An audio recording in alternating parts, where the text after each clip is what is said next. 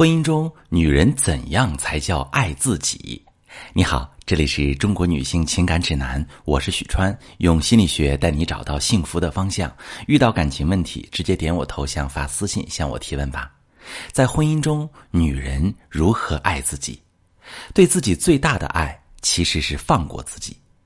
有很多女性在婚姻中都有一种完美焦虑，担心身材不够好。担心产后恢复慢，担心在伴侣面前不够完美，怕他看到自己素颜会嫌弃，不敢提要求，怕对方觉得自己要求太多，会因为这样而讨厌自己，所以就算生气也忍着不说，出了一点小错误会忐忑不安，感到莫名惊慌，担心他认为自己没有被爱的价值，总是疑神疑鬼，不敢确定他的爱。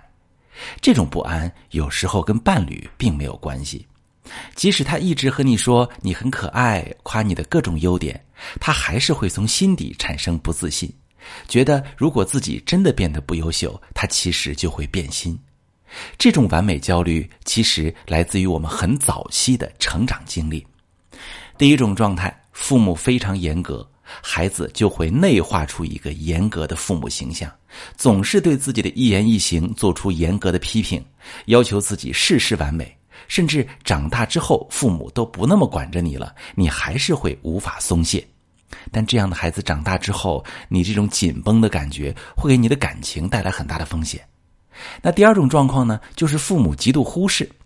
这部分孩子有一部分会认为，父母的忽视是因为自己不够优秀。所以呢，自己一定要完美无缺，才能得到父母的关注。同样也会内化出完美的焦虑。但是啊，对自己的高要求会让你一直处于紧绷的状态。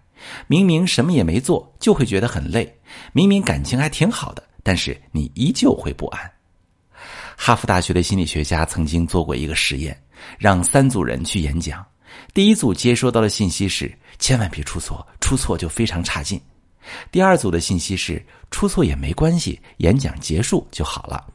第三组则被要求演讲中必须出错，而且你可以不停出错。结果第三组的人演讲的体验是最好的，他们普遍感到更加自信，也觉得自己更加舒适自在。当一个人被允许犯错、被允许不完美的时候，反而不再害怕自己的表现，才有勇气去当自己。越是对自己要求高的人，反而越应该学会放松，学会去爱自己。